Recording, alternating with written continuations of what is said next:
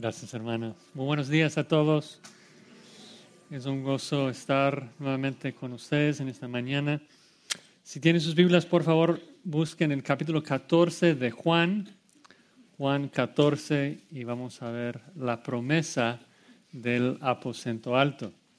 Y en preparación para el mensaje estoy pensando en el capítulo 37 de Ezequiel cuando Dios lleva a Ezequiel a ese valle de huesos secos. Y la historia realmente no es tan linda como lo presentamos en la escuela dominical. Pareciera más este, una película de horror.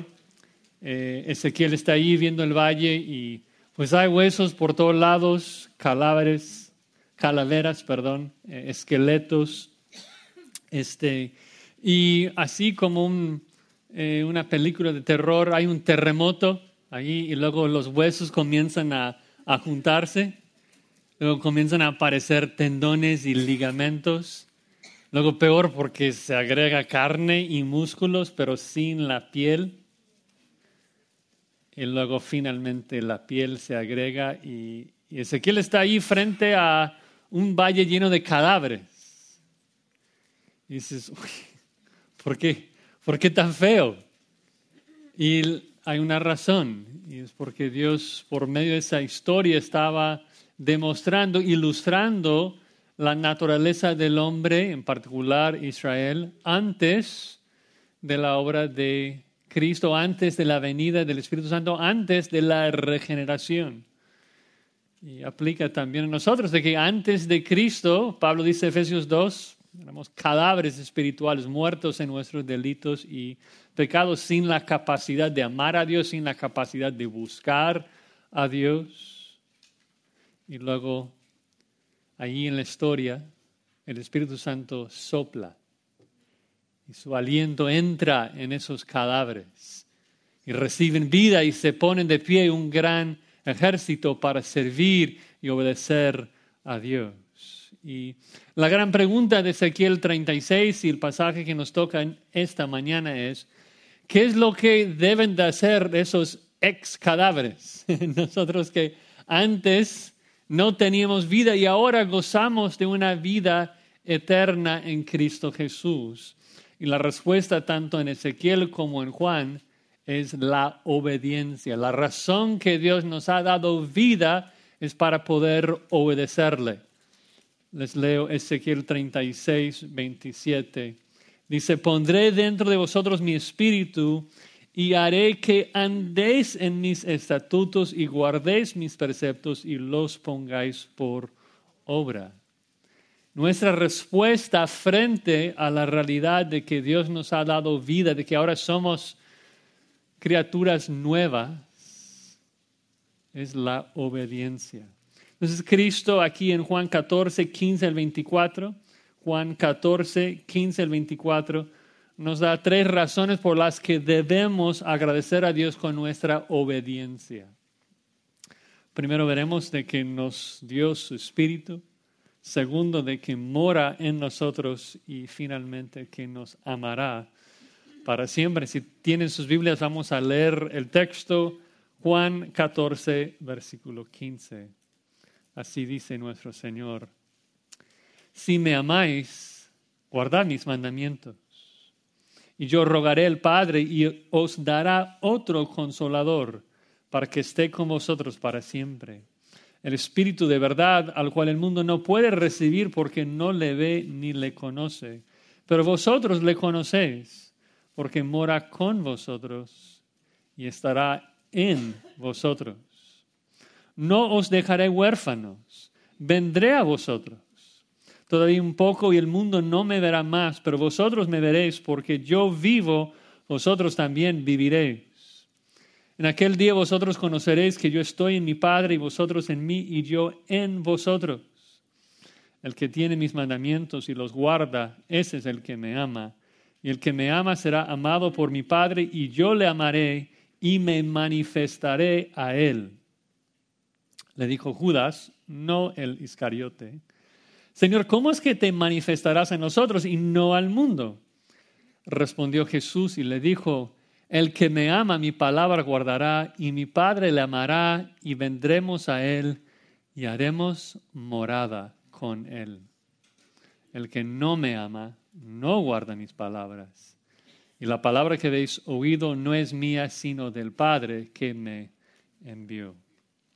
Señor, te rogamos eh, en esta mañana que tú nos ayudes. Estamos tan agradecidos hacia ti por la vida que nos has dado. Nosotros que estuvimos muertos en nuestros delitos y pecados, tú nos has dado vida por medio de tu Espíritu. Y no solamente esto, sino que hoy también nos iluminas para comprender tu palabra y nos capacitas para obedecerla por medio del mismo Espíritu. Gracias te damos por ese don tan precioso. Damos gracias en el nombre de Cristo Jesús. Amén. Bueno, la primera razón de por qué debemos agradecer a Dios por nuestra obediencia es de que nos ha dado su espíritu. Ven ahí el versículo 15. Dice, si me amáis, guardad mis mandamientos. Y es interesante porque cuando leemos esa condición en español, pareciera que Cristo está poniendo una condición. Si, si me amas, entonces vas a obedecerme y luego si lo haces, voy a regalarle mi Espíritu Santo como si todo dependiera de nosotros. Pero la verdad es que este discurso no comienza en Juan 14, 15. Este discurso comenzó en el capítulo 13, comenzando en el verso 1, donde Juan nos dice algo muy importante, muy particular, y es de que los discípulos no son los que amaban a Cristo primero, sino que Cristo es el que los amó primero. Dice ahí en Juan 13, versículo 1, antes de la fiesta de la Pascua, sabiendo Jesús que su hora había llegado para que pasase este mundo al Padre, como había amado a los suyos que estaban en el mundo, los amó hasta el fin. Que nos da el mismo principio que vemos por toda la Biblia, de que si nosotros amamos a Dios, 1 Juan 4, 19, ¿es por qué? Porque Él nos amó primero. O sea, Efesios 1, Él nos amó antes de la fundación del mundo, cuando nos escogió por el puro afecto de su voluntad. Entonces, toda esta sección está basada, está fundamentada sobre el amor de Cristo, no sobre nuestro amor. Si uno ama a Cristo es porque Cristo le ha amado primero y el amor de Cristo es lo que nos constriñe a amarle de regreso. Pero Cristo al explicar ese principio de que la persona que Él ama, luego no solamente le ama de regreso, sino que evidencia ese amor con mandatos, o sea, con la obediencia de sus mandatos, hace una declaración que realmente es fatal para el ser humano, que dice de que el que me ama me va a obedecer. Diferentes versiones dicen guardad, otras dicen guardaréis mis mandamientos. Pero comunica lo mismo, no es ni siquiera un solo mandato de amar al prójimo, dice mandamientos, plural, todo lo que Cristo nos manda. La persona que realmente le ama va a obedecer esos mandamientos. Un principio que vemos por toda la Biblia. Juan nos dice en 1 de Juan 5, este es el amor a Dios, ¿Cómo es de que uno se da cuenta de que ama a Dios? Guardemos sus mandamientos. Pero, ¿quién lo hace? La primera fase, la primera parte es fácil de, decir, ¿no? O sea, si, si, los, si yo les preguntara, o sea, levante la mano si amas a Cristo. Pues estamos dentro de la iglesia, todos levantamos la mano. Entonces, segunda frase, levante la mano si obedeces a Cristo. Bueno, lucho, me esfuerzo para obedecerle, quiero, y esa lucha también es demostración de su obra en nosotros, pero no somos perfectos, no obedecemos totalmente. Y digo es fatal porque es como si Cristo estuviera dándonos un mandato imposible de obedecer, que nos está dando un mandato que está más allá de nuestro alcance. Obedéceme, guarden mis mandamientos.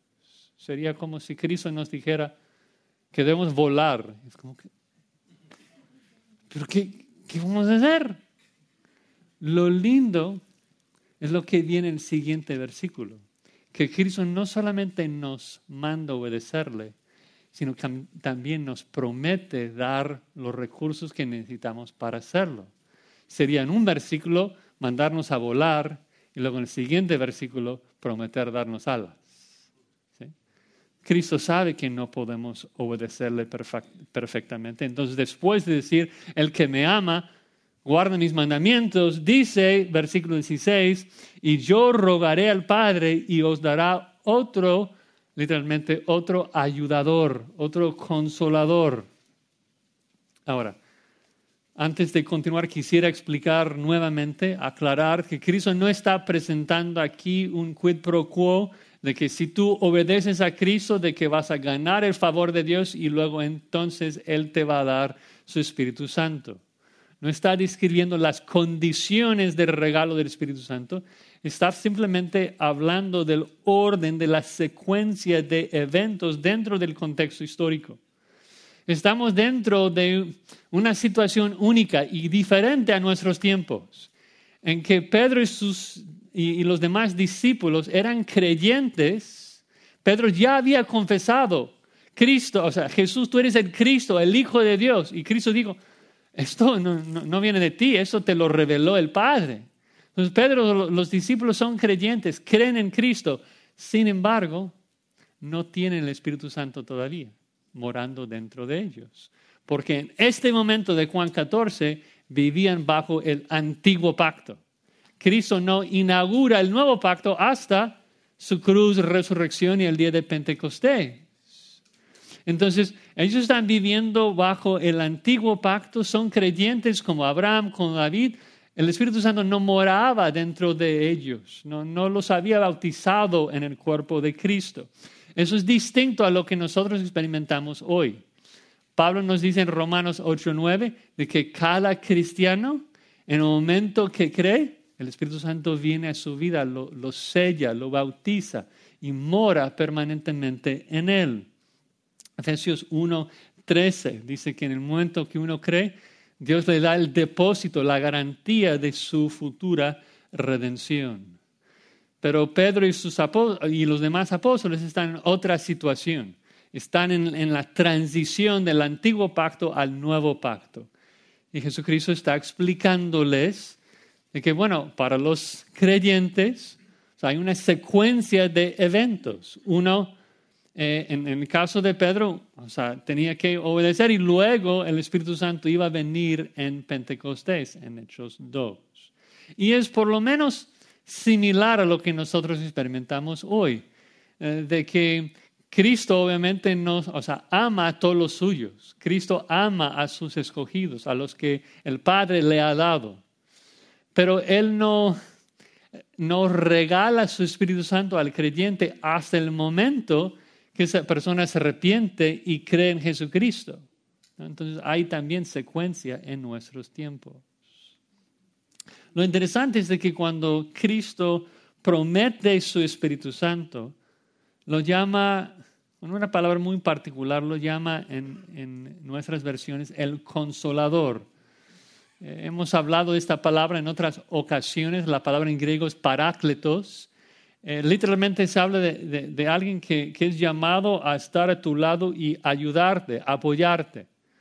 La traducción más literal sería ayudador o ayudante. El problema es de que la palabra ayudante suena inferior, suena como que el Espíritu Santo está sujeto a nosotros. Pero la verdad es que tanto en hebreo como en griego la palabra ayudador no tiene esa connotación. Eh, es, un ayudador que a lo mejor podría ser tu superior o por lo menos un igual. Eh, dos ejemplos. En Génesis 2 vemos de que la mujer fue creada como ayuda idónea, que no es un inferior, es un igual. Luego vemos a lo largo del Antiguo Testamento de que Dios se llamaba a sí mismo el ayudador de Israel, no, no por ser un inferior a Israel, obviamente. Salmo 146, 5. Dios dice, bienaventurado aquel cuyo ayudador es el Dios de Jacob. Entonces, el punto aquí es de que Cristo está diciendo de que el Espíritu Santo es nuestro ayudador, que nos va a ayudar. Y esto genera la duda, la pregunta, ¿ok? ¿En qué? ¿Cómo nos va a ayudar? ¿Qué, qué es lo que va a hacer para apoyarnos? Y creo que podemos observar dos cosas en el contexto. Primero la palabra que precede a la palabra consolador, que Cristo lo llama otro consolador. Entonces, si dice que es otro consolador, da la idea de que es el segundo consolador. ¿Quién es el primero? Bueno, Cristo que estaba allí con ellos. Cristo estaba sirviéndoles, ayudándoles, estaba orando por ellos, intercediendo por ellos. Entonces, todo lo que Cristo estaba haciendo con ellos allí, ministrándolos, promete que el Espíritu Santo también iba a cumplir con la misma función. Sabemos de que Cristo es nuestro ayudador. De hecho, recuerdan allí en 1 Juan 2, 1, cuando en el contexto estamos frente al juez del universo, pero Juan dice, si alguien peca, ¿qué tenemos delante del Padre? Tenemos un ayudador, un abogado defensor, un parácletos, Cristo, que está ayudándonos frente al Padre. Pero lo interesante es de que Cristo como ayudador de los apóstoles en este momento solamente podría apoyarlos de afuera, de manera externa. Estaba alimentándolos, estaba orando por ellos, pero no, no había entrado todavía a trabajar en su santificación, no había entrado dentro de su naturaleza a santificarlos y transformarlos a su propia imagen. Eso es la necesidad principal que el hombre tiene, que es un pecador y necesita ser cambiado radicalmente. Eso precisamente es el propósito de la venida del Espíritu Santo, que va a venir con qué propósito, Ezequiel 36, para, para que andemos en los estatutos de Dios, eh, para que seamos hombres más pacientes, más justos, más rectos. Recuerden que, que, Pablo, hablando de esa obra de santificación, dice en 2 Corintios 3, 18, de que nosotros todos mirando a cara descubierta como un, un espejo la gloria del Señor, somos transformados de gloria en gloria en la misma imagen. ¿Cómo? Dice, por el Espíritu del Señor. Entonces Cristo promete, bueno, primero manda, el que me ama, va a obedecerme. Y luego inmediatamente después, una promesa. Pero sabes qué? Aunque no pueden obedecerme, les voy a mandar mi ayudador, el que les va a ayudar, el que te va a capacitar, el que te va a dar la habilidad de obedecer mis mandamientos, el que te va a transformar. Y no es un regalo así por un momento, es un regalo de por vida que va a comenzar una obra de santificación y lo va a terminar, dice al final el versículo 15, para que esté ese consolador, para que esté con vosotros para siempre. Qué, qué glorioso, de que si tú pecas, no es de que el Espíritu Santo te va a abandonar, va a estar contigo para siempre. Hay, hay los que hoy en día dicen que nosotros tenemos agujeros y si pecamos mucho, entonces el Espíritu Santo se nos escapa y, tenemos que llenarnos con su presencia. Pero ¿saben qué? Si el Espíritu Santo abandona a un creyente, Cristo es el mentiroso. Dios es el mentiroso. Porque Cristo prometió que su Espíritu iba a estar presente con los creyentes para siempre. Dios dice en Efesios 1:13 de que nos ha dado su espíritu como las arras, como el depósito, el enganche de nuestra futura redención. ¿Cómo llamas a alguien que paga un enganche y luego no paga el precio total al final? Mentiroso, eso es fraude. Dios no puede hacer eso. Es una promesa de por vida. Y es el punto aquí de que Cristo está a punto de dejar a sus discípulos por un momento.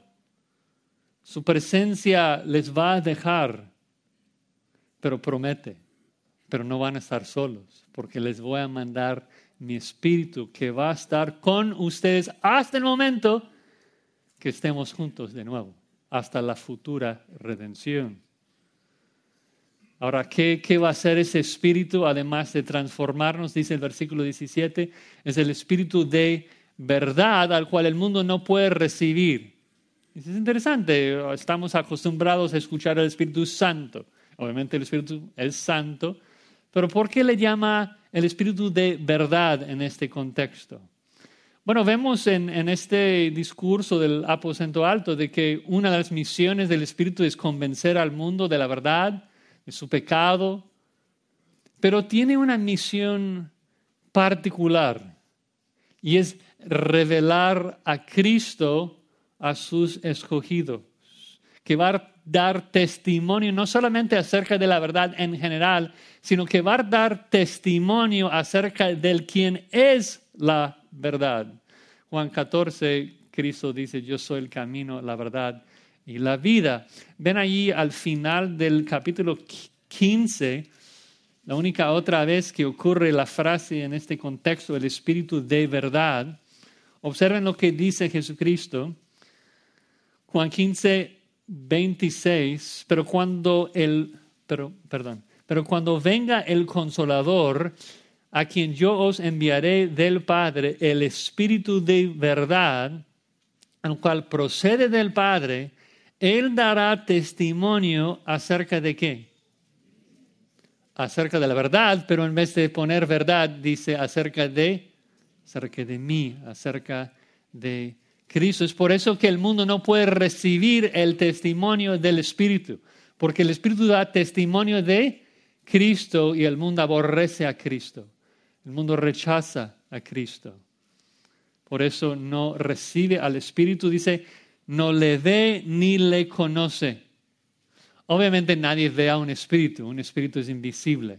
Pero Cristo está hablando de que el mundo es ciego aún a ver la obra del Espíritu. Recuerdan ahí en Juan 3, cuando Cristo habla del Espíritu que sopla donde quiera, de que aunque no ves al Espíritu, ves la evidencia de su obra, escucha su sonido, ves su actividad. El mundo es ciego a eso, no, no ve esto, no, no percibe, no conoce al Espíritu de manera personal. Pero en contraste a esto, Cristo agrega, pero vosotros sí, vosotros que sois creyentes, le conocéis. ¿Por qué? Dos frases. Porque mora con nosotros y estará en vosotros. Varios contrastes aquí. Dos frases. Uno que describe el ministerio del Espíritu Santo dentro del antiguo pacto y otro que describe el ministerio del Espíritu dentro del nuevo pacto.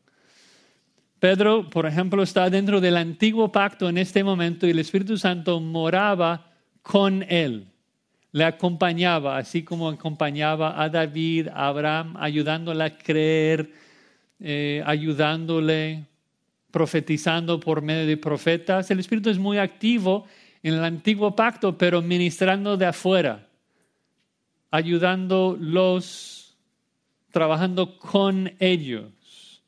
Pero luego cuando habla del futuro dice, estará en vosotros, desde adentro, transformando, cambiando, santificando a la imagen de Cristo. Es increíble de que cada creyente entonces desde el final del libro de Hechos, cada creyente en el momento que pone su fe en Jesucristo recibe este regalo del Espíritu Santo que mora dentro de él y le santifica, le transforma, nos bautiza en el cuerpo de Cristo, nos sella para la futura redención, nos unge con todo el conocimiento que necesitamos para la vida y la piedad. No hay ninguna necesidad del creyente que el Espíritu Santo no pueda suplir. Es todo lo que necesitamos. Es un poder suficiente el que levanta pretextos de por qué no puede obedecer, o no es cristiano, o no entiende de que el Espíritu omnipotente, soberano de Dios mora dentro de él para cumplir el propósito de capacitarnos en la obediencia. Bueno, se nos va el tiempo. Segunda razón, versículo 18. Segunda razón de por qué debemos agradecer a Dios por la vida que nos ha dado a través de la obediencia. Muy conectado al primer punto. Ahora Dios mora en nosotros. Dice verso 18, no os dejaré huérfanos, vendré a vosotros. Dejar huérfano obviamente tiene un significado literal ah, de un niño sin sus padres, también tiene un sentido más metafórico ah, de abandonar, de dejar solo y sin ayuda, es ese sentido en este contexto. Y es fácil entender de qué se trata. Cristo está listo para ser crucificado, para ascender al Padre. Y aparentemente iba a abandonar a sus discípulos sin ayuda pero por eso agrega, vendré a vosotros. No voy a dejarles solos, voy a venir a ustedes. Ahora, esa frase es un poquito difícil de interpretar porque Cristo vino, o sea, Cristo viene a sus discípulos varias veces en la Biblia. La primera vez, obviamente, después de su resurrección, aparece a sus discípulos no parece tener tanto sentido en este contexto por varias razones. Eh, primero, porque no parece cumplir con el objetivo de acompañarlos, de no dejarlos huérfanos. Si Cristo aparece después de su resurrección y luego asciende y los abandona de, nuevo por varios miles de años.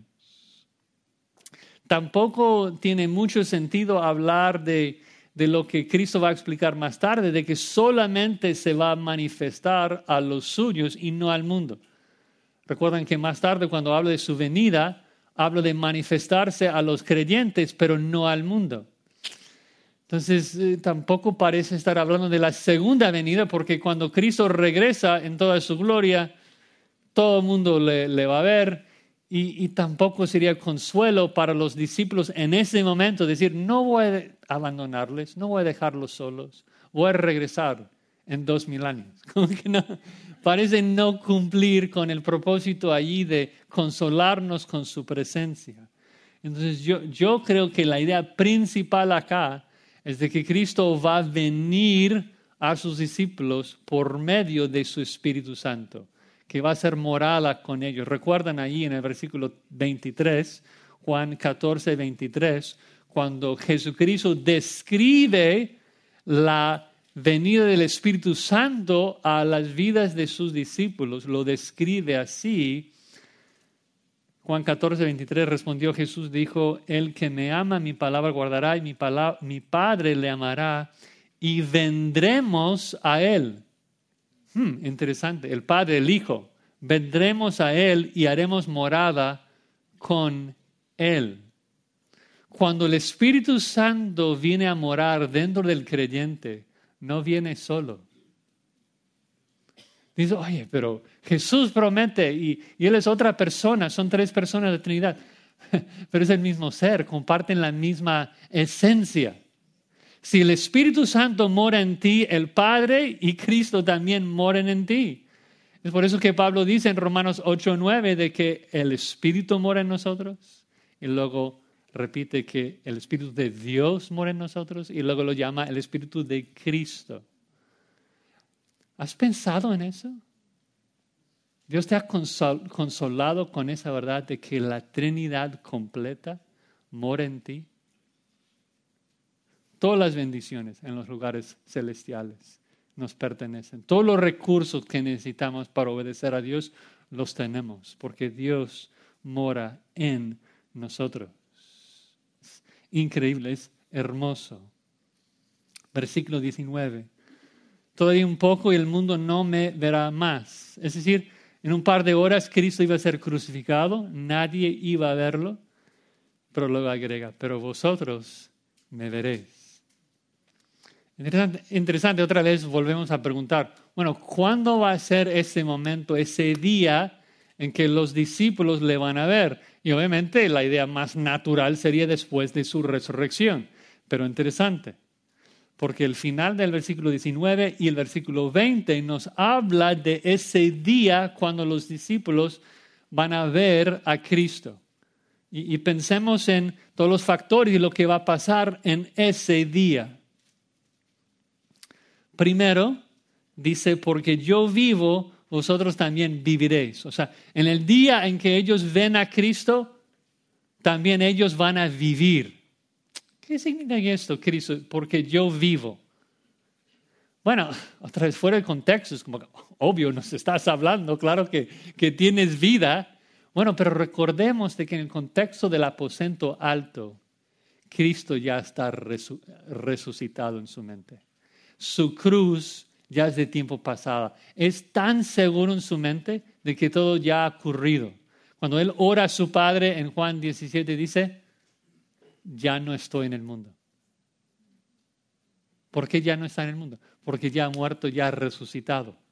Entonces, cuando Él dice, porque yo vivo, está hablando de su vida indestructible, de que nadie puede matarlo y mantenerlo en la tumba, de que después de morir Él se va a resucitar. Y dice, porque yo tengo vida eterna, porque yo me voy a resucitar, ustedes también van a recibir vida, no vida temporal, sino vida eterna. La pregunta es, ¿cuál es ese día en que los apóstoles iban a recibir la vida eterna? Cuando Cristo les apareció después de la resurrección? Parece que no.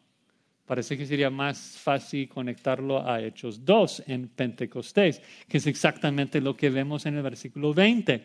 En aquel día, o sea, el día de la venida de Cristo, en, esa venida, obviamente sabemos de que Cristo va a venir al final de los tiempos, en su segunda venida. Pero en aquel día vosotros conoceréis que yo estoy en mi Padre y vosotros en mí y yo en vosotros. ¿Cuándo es el día en que Cristo entró dentro de sus discípulos? Cuando entró en Pedro, cuando entró en Jacobo y Juan. ¿Cuándo es el día que, que Pedro se dio cuenta de que Cristo habitaba en él. Cuando Cristo le aparece después de la resurrección, Pedro todavía no entiende mucho. Volvió a pescar. Tenía vergüenza de Cristo en esos días. Niega que conocía a Cristo a una niña.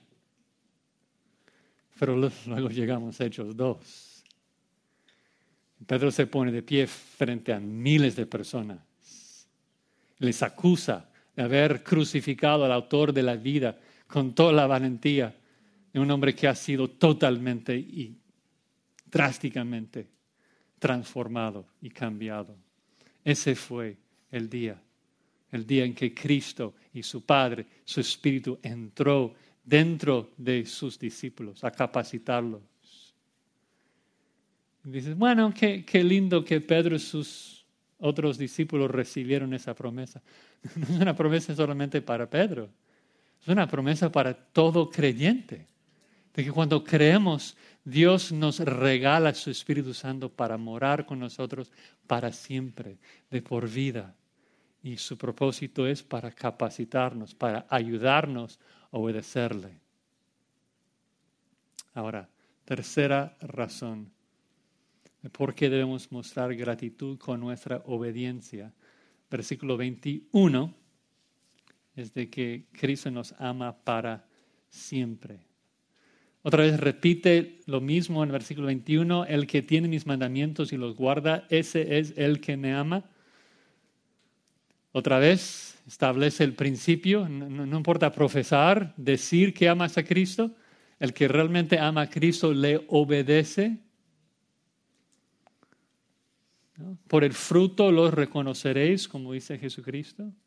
Si dices que amas a Cristo, pero tu vida está totalmente caracterizada por el pecado, por la desobediencia de sus mandatos, no. Entonces no amas a Cristo, es así de simple, así lo presenta Jesús, blanco y negro. O sea, si tuvieras a un hombre, un esposo, y está hablando de tanto ama a su esposa, y luego lo ves tratando a su esposa mal, feo, le habla, le grita. ¿Qué, vas a creer? ¿Que le ama? No, es obvio que no, por, su fruto, por la forma que le trata. Entonces, si decimos que amamos a Cristo, pues debe ser obvio, debe de haber evidencia de eso. Pero ahora mira cómo continúa cuando aplica ese principio, que, el punto no es que depende de nosotros, nosotros tenemos que amar a Dios entonces y, y obedecerle para ganar su favor y ganar nuestra salvación. No, está al revés. Dios ya ama a esos discípulos y quiere explicarles de que también les va a servir a darles su Espíritu Santo para siempre, para capacitarles y ayudarles a obedecerle más dice, el que me ama será amado por mi Padre y yo le amaré y me, palabra clave, manifestaré a él. Entonces, nuevamente, Dios ama a los suyos. Nos ha amado desde antes de la fundación del mundo. Pero ¿cuándo es el momento en que Él manifiesta su amor a nosotros? ¿Cuándo es el momento que tú te diste cuenta que Dios te ha amado desde antes de la fundación del mundo? ¿No fue ese momento que el Espíritu Santo vino a tu mente, vino a tu corazón, te transformó, te hizo una nueva criatura, comenzó a transformarte, a cambiarte? Claro. Ese es el momento que el amor de Dios fue manifestado claramente a nosotros. Hay secuencia aquí, no condiciones. Y la secuencia es porque el Espíritu Santo todavía no podría venir a la vida de los, de los discípulos. Dices, ¿por qué? Porque Cristo no había sido crucificado todavía. Cristo primero tenía que morir para purificar y perdonar a los suyos, preparándoles para que pudieran ser un templo santo, listo para recibir la presencia del Espíritu Santo.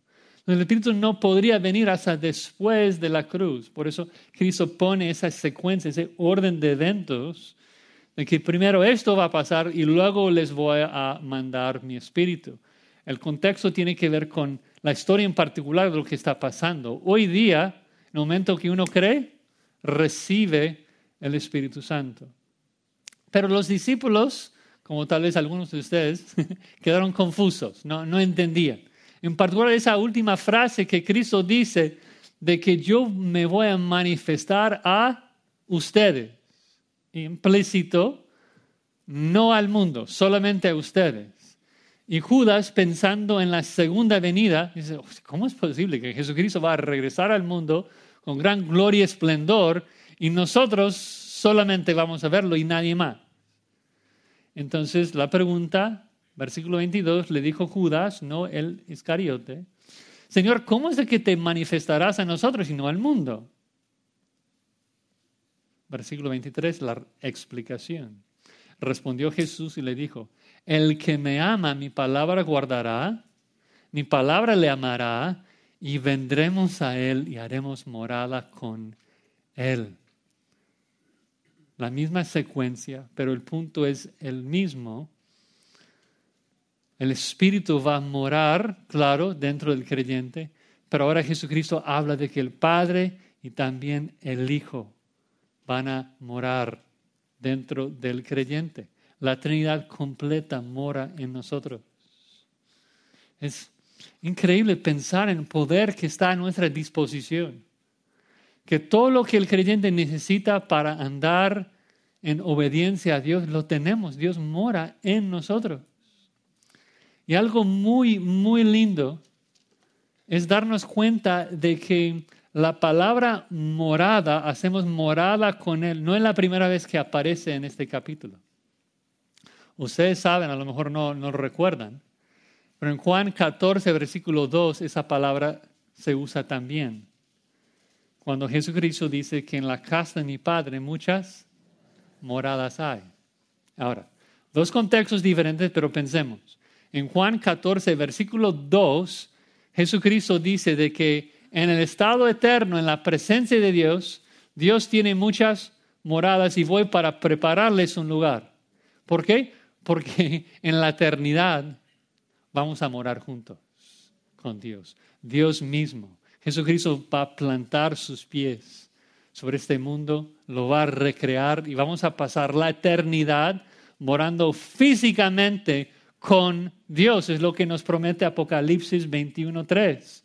Cuando dice, oí una gran voz del cielo que decía, he aquí el tabernáculo de Dios con los hombres, y Él morará con ellos. Y ellos serán su pueblo y Dios mismo estará con ellos como su Dios. Ahí vamos. Esa es nuestra esperanza, de que nosotros vamos a morar con Dios, literalmente. Que Cristo literalmente te va a servir en persona, en físico, en vivo.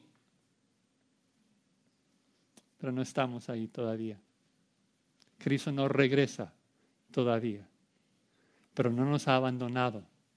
Lo que ha hecho es que nos, nos ha mandado un depósito, nos ha dado un enganche, nos ha dado un, un saborcito de lo que viene.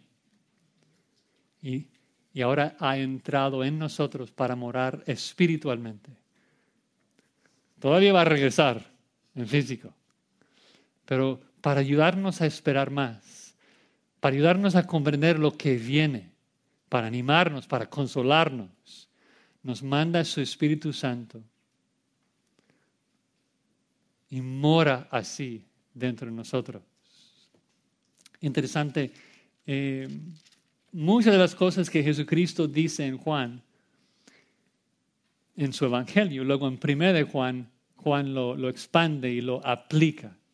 Y esto lo, lo, habla en 1 de Juan capítulo 3, si me pueden acompañar. 1 de Juan capítulo 3, que Juan está hablando de ese bendito momento cuando llegamos a la gloria, cuando veremos a nuestro Señor Jesucristo cara a cara y dice en 1 Juan 3, 2, que amados ahora somos hijos de Dios y aún no se ha manifestado lo que hemos de ser, pero sabemos que cuando Él se manifieste, seremos semejantes a Él porque le veremos tal como Él es. Es decir, que hoy en día el proceso es lento. Quisiéramos ser como Cristo hoy, justos, perfectos, pacientes, misericordiosos pero el proceso es paulatino. El Espíritu Santo nos está transformando poco a poco, pero luego Dios promete, pero un día vas a verle cara a cara y el Espíritu Santo va a hacer una obra de santificación perfecta, completa, y te vas a quedar exactamente como Cristo. Ahí es nuestra esperanza, que vamos a morar con Cristo y ser como Él. Ahora, la misma pregunta de Juan 14. ¿Qué debemos hacer mientras esperamos ese día. Versículo 3, 1 Juan 3, 3. Todo aquel, sin excepción, todo aquel que tiene esta esperanza en Él, ¿qué hace? Se purifica a sí mismo como Él es puro. Busca obedecer. Se esfuerza. Se ocupa con temor y temblor, buscando ser como Cristo. Yo quiero hablar como Cristo habla. Yo quiero andar como Cristo anda. Quiero ser como Él mientras esperamos el momento que estamos en su presencia. Y Él nos ha dado el poder por medio de su espíritu de, de hacerlo. Es lo que un creyente hace, es lo que un cristiano hace. El que no lo hace no es creyente. Vean el versículo 24. El que no me ama no guarda mis palabras. ¿Cómo puede? No tiene el Espíritu Santo. No puede obedecer, no, no, no tiene la capacidad, no obedece. Las cosas del Señor no, no le interesa. Como dijo Lutero, la palabra no, no le apetece al incrédulo. Solamente es el Espíritu Santo que regenera, que renueva nuestros deseos. Luego termina, y la palabra que habéis oído no es mía, sino del Padre que me envió. Me encanta esa frase porque resume tanto la humanidad como la deidad de Cristo en una sola frase. Dice, la palabra que habéis oído no es mía, sino del Padre. Cristo hablando en su encarnación como hombre, como nuestro sustituto, que vino para vivir una vida eh, de obediencia y luego morir en la cruz por nuestros pecados y tomar nuestro lugar. Como hombre, Él dice a sus discípulos, esa palabra no viene de esta esfera humana. Es una palabra que viene de Dios, de, Dios, viene de su autoridad, la autoridad misma de Dios. Nos vemos claramente su humanidad, que Cristo en su encarnación tiene una genuina y perfecta humanidad y ni siquiera acude a su propia autoridad, acude a la autoridad del Padre. Pero luego, la última frase, dice que es el Padre que me envió. Es enviado del Padre. ¿Qué implica eso? ¿Tú fuiste enviado a la tierra? ¿Tú existías antes de tu concepción? No, tú. Tu existencia empezó, comenzó aquí. No fuiste enviado. Tú comenzaste aquí. Cristo, si fue enviado a este mundo, ¿qué significa? Que existía antes. Porque moraba eternamente con Dios, porque es Dios. Ese es el Cristo el cual el Espíritu da testimonio en nosotros, es nuestro Señor, nuestro Salvador. Quisiera terminar con los últimos momentos que, tenemos para, para reflexionar, para pensar en esta hermosa promesa de que todo lo que necesitamos, Dios nos lo ha dado. Cristo que nos dice, si me amas, vas a obedecerme, luego nos promete su espíritu para habilitarnos, para capacitarnos para obedecerle. Tantas veces cuando estamos luchando en nuestra santificación, nos olvidamos de esto, el poder que tenemos morando en nosotros. Volvemos a los mismos hábitos pecaminosos de siempre. ¿Por qué? Porque dudamos de ese poder, pensamos de que no, no se puede.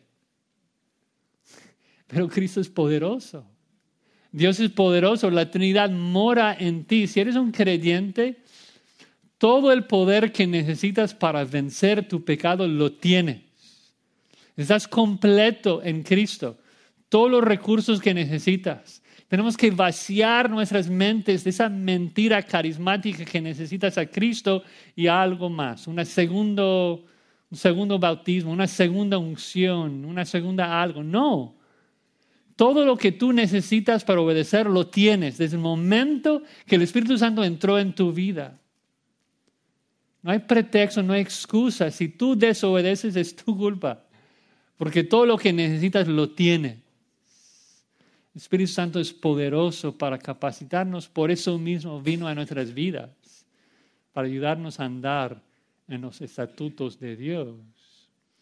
Obviamente vamos a hacerlo perfectamente en la gloria, Es una lucha, cada cristiano lucha, pero lo que vemos dentro de nosotros es la presencia de Dios que nos ayuda a luchar, que nos da victoria, que, que, vemos avance en nuestra santificación.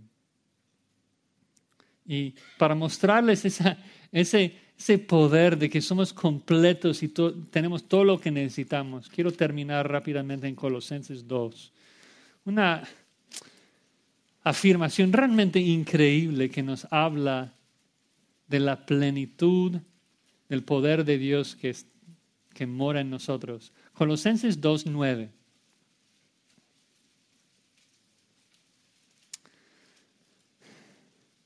En Colosenses 2.9 dice lo siguiente, porque en Él, eso es Cristo, en Cristo habita corporalmente toda la plenitud de la deidad. Y luego versículo 10, y vosotros estáis completos en Él. Y es un juego de palabras acá que, que no se puede ver fácilmente en español, pero una traducción más literal sería, porque en Cristo habita corporalmente la deidad completa. La deidad completa mora en Cristo y nosotros somos completos en Cristo. ¿Qué más necesitas? ¿Qué más necesitas si la Trinidad mora en ti? No hay excusa. Siempre tenemos los recursos necesarios para evitar la tentación y andar en obediencia a Dios. Oremos. Señor, en particular pensando en lo que vamos a hacer ahora, reflexionando sobre tu muerte, resurrección, tu regreso en la cena del Señor. Queremos confesar nuestro pecado. Tantas veces no, no andamos en, en tu espíritu. Tantas veces no, no somos guiados por tu espíritu, sino que andamos en nuestra carne. Nos olvidamos del poder que tú nos ofreces. Ayúdenos, Señor, a confiar en ti y luchar contra nuestra carne, a matar nuestra carne y evidenciar nuestro gran amor hacia ti por medio de nuestra obediencia. Gracias te damos, Señor, de que aun, aun cuando fallamos, tú nos perdonas y nos limpias. Gracias por la promesa de que tu Espíritu Santo es un regalo de por vida y que tú vas a completar la obra que empezaste en nosotros. Te damos toda la gloria. Amén.